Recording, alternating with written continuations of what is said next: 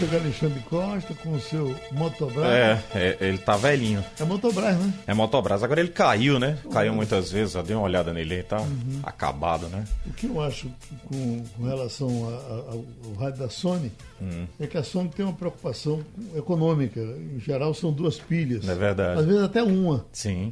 Esse da Motobras são, são quatro, quatro pilhas. pilhas. E o problema dele aí é que ele tem um imã, né? Através do alto-falante. Aí, essa imã, os especialistas dizem que rouba a energia das pilhas. Também, né? É, acaba consumindo rapidamente. Agora eu tô esperando passar essa pandemia, Geraldo, para comprar um novinho, porque é um eu gosto senhor, desse né? rádio. É. é e esse rádio, para transmitir os jogos, ele para retorno é muito bom. O Ótimo. som dele é perfeito. Alexandre, CBF projeta início do Brasileirão uh, em fim de semana de 8 a 9 de agosto. Sim. É a previsão, né? Um sábado e um domingo. Aliás, 8 e 9. 8 e 9. É. É.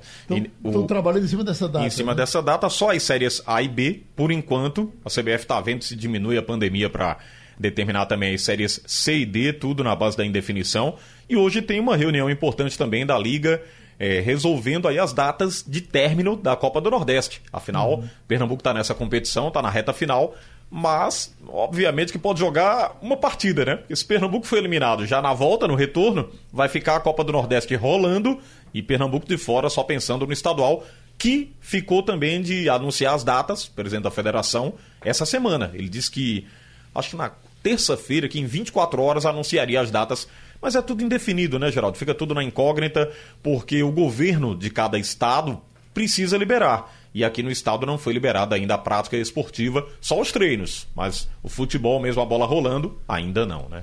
Certo. Quem, as suas mulheres, quando querem ser carinhosas com você, hum. lhe chamam de Xandão ou de Xandoca? Xande. Xandão! Vai lá, macho. Vai lá, Gerardo. Deixa eu ouvir o presente do Salgueiro, porque o Haroldo né, esteve aqui com você anteontem e ontem e ouviu presidentes do Central e Afogados, respectivamente, e nós estamos viajando pelo interior do estado para saber como é que está a situação do futebol interiorano para voltar às atividades. E eu ouço aqui o presidente do Salgueiro, o José Guilherme, ele que traz as novidades, o retorno aos trabalhos toda a projeção do Salgueiro para essa temporada ainda 2020. Bom dia, presidente José Guilherme. Bom dia, ouvinte da Rádio Jornal. Bom dia a todos. Com satisfação, passei para o seu programa para algumas informações sobre o Salgueiro Atlético Clube. Tá certo, presidente. Eu queria saber como é que foi esse retorno do Salgueiro. Tenho visto aqui acompanhado nas redes sociais. É, tem trabalhado, inclusive testando jogadores com toda uma estrutura que foi montada para a sequência da temporada. O Salgueiro tem dificuldade com isso ou tem recebido a ajuda do governo local, da federação? Como é que tem sido esse planejamento do Salgueiro, presidente?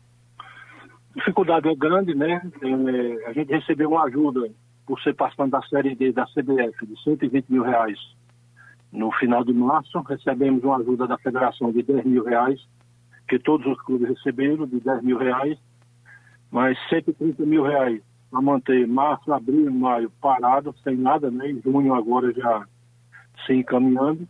Graças a Deus conseguimos fazer um acordo com todos os nossos atletas. Né? Houve uma readequação salarial, estou conseguindo pagar em dias, o Salgueiro está em dias. O grupo se apresentou, fez os testes, 54 testes, né? Oito atletas deu positivo, dois já recuperados, cinco deu positivo, mas ainda o médico em dúvida se já estava recuperado ou não, ficou mais uma semana isolado, fez novos testes, estamos aguardando de hoje para amanhã sair o resultado para liberar para o treinamento. E um deu positivo, o vírus ativo está em isolamento sendo tratado.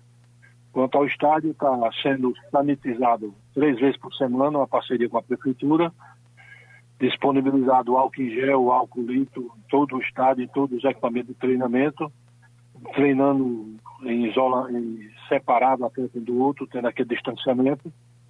Né? E logo, logo, se Deus quiser, eu acho que segunda-feira todo o elenco já vai estar pronto. Ainda temos dois jogadores isolados e quatro aguardando resultado, mas eu acredito que segunda-feira só vai ficar dois isolados.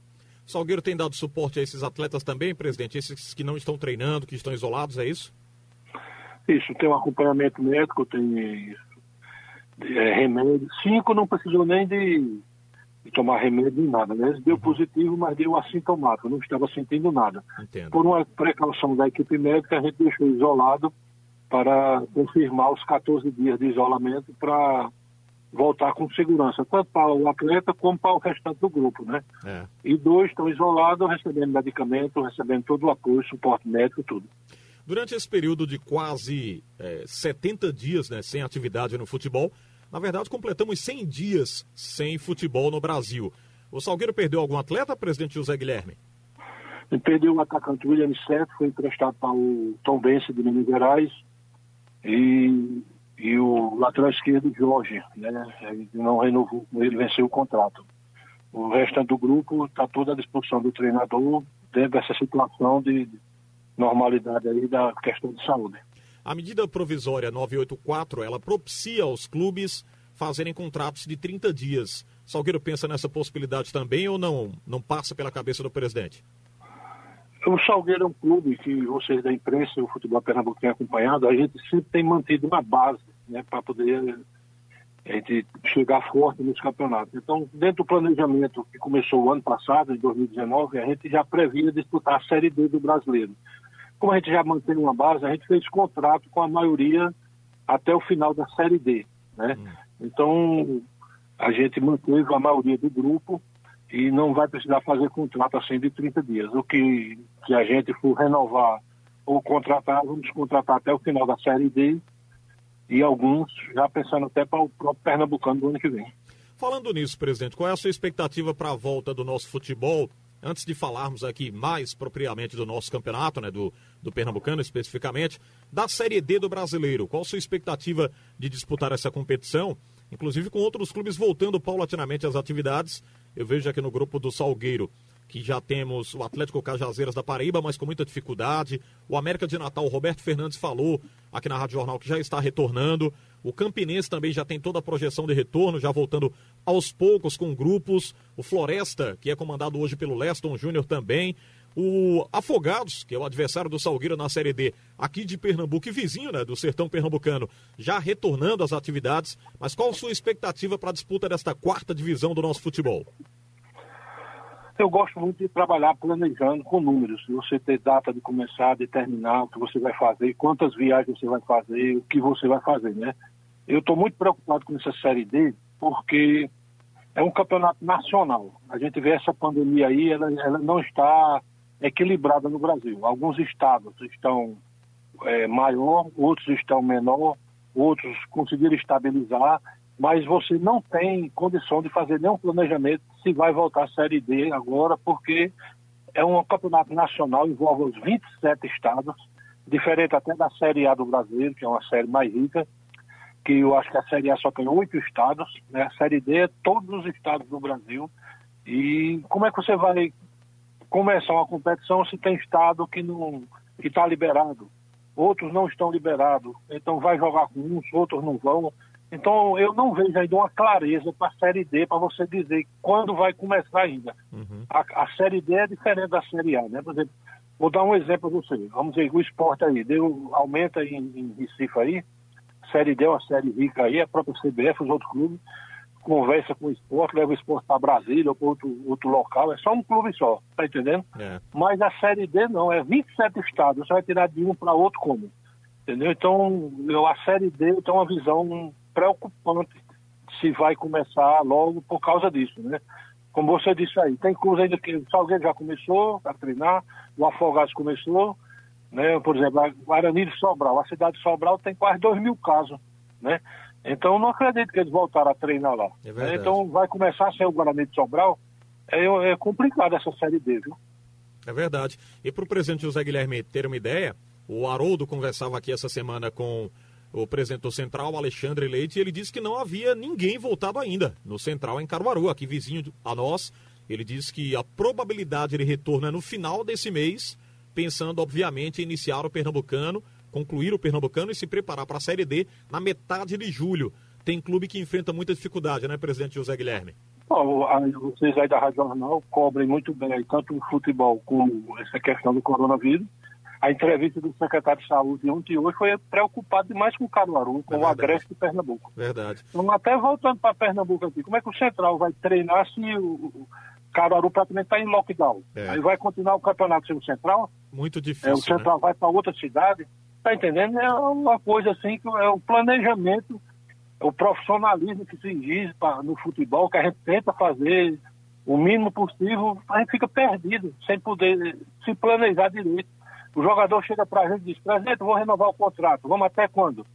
Aí o presidente da federação disse que o campeonato começa 28 de junho, já mudou para 8 de julho, aí a gente não sabe agora se o governo vai liberar no dia 15, aí a Série D não tem data nenhuma, tá entendendo? Aí vai, uma hora diz que vai até janeiro do ano que vem, e como é que fica o clube para se planejar e pagar? Pô, vai buscar dinheiro, recurso, como? Não tem tá entendendo? É, o, o, o, a gente tem um ditado no, no, no, interior que diz que a corda quebra do lado do mais, do mais fraco, né? E o pau está caindo na corda dos times pequenos aqui do interior. É verdade. Entendeu? Até os clubes aí de Recife aí vão sofrer muito com isso aí também. Já estão sofrendo, viu, presidente? Há muita dívida, inclusive se virando aí por empréstimos. Conversei semana passada com o Constantino Júnior. Ele disse que está com as mãos na cabeça aí para arrumar dinheiro para pagar os salários que já estão pendentes e, obviamente, pensando na sequência da temporada, né? Futebol sofre Exatamente. É, é preocupante. É verdade. E a gente está vendo assim, a gente recebeu um pequeno suporte da CBF, 120 mil, da Federação 100 mil, Santa Cruz recebeu 200 mil, mas 200 mil para Santa Cruz é para comprar cocada aí para os jogadores, entendeu? É, é um, um, estádio daquele tamanho ali, você mantém o gramado, o estádio, a estrutura, jogador, as broncas todas que tem de, de acordo trabalhista de tudo, 200 mil dá para nada. É isso, presidente. Deixa eu agradecer aqui ao presidente José Guilherme, do Salgueiro. Ele não concorda com a possibilidade de sede única para o Pernambucano. E como ele disse bem aí, houve uma reunião dos clubes por videoconferência com o presidente da FPF. Também alguns do interior não concordam com essa sede única. Tem muita gente que concorda, obviamente, porque quer terminar o estadual. Mas especificamente o Salgueiro não. Acha que vai ser prejudicado se tiver sede única para o Salgueiro disputar, a não ser que seja uma imposição do governo do estado. É isso, Geraldo. Um abraço para você. A gente se encontra aqui na programação da Rádio Jornal. Eu volto ao meio-dia ah, na participação aqui na nossa programação. Vai lá, mano.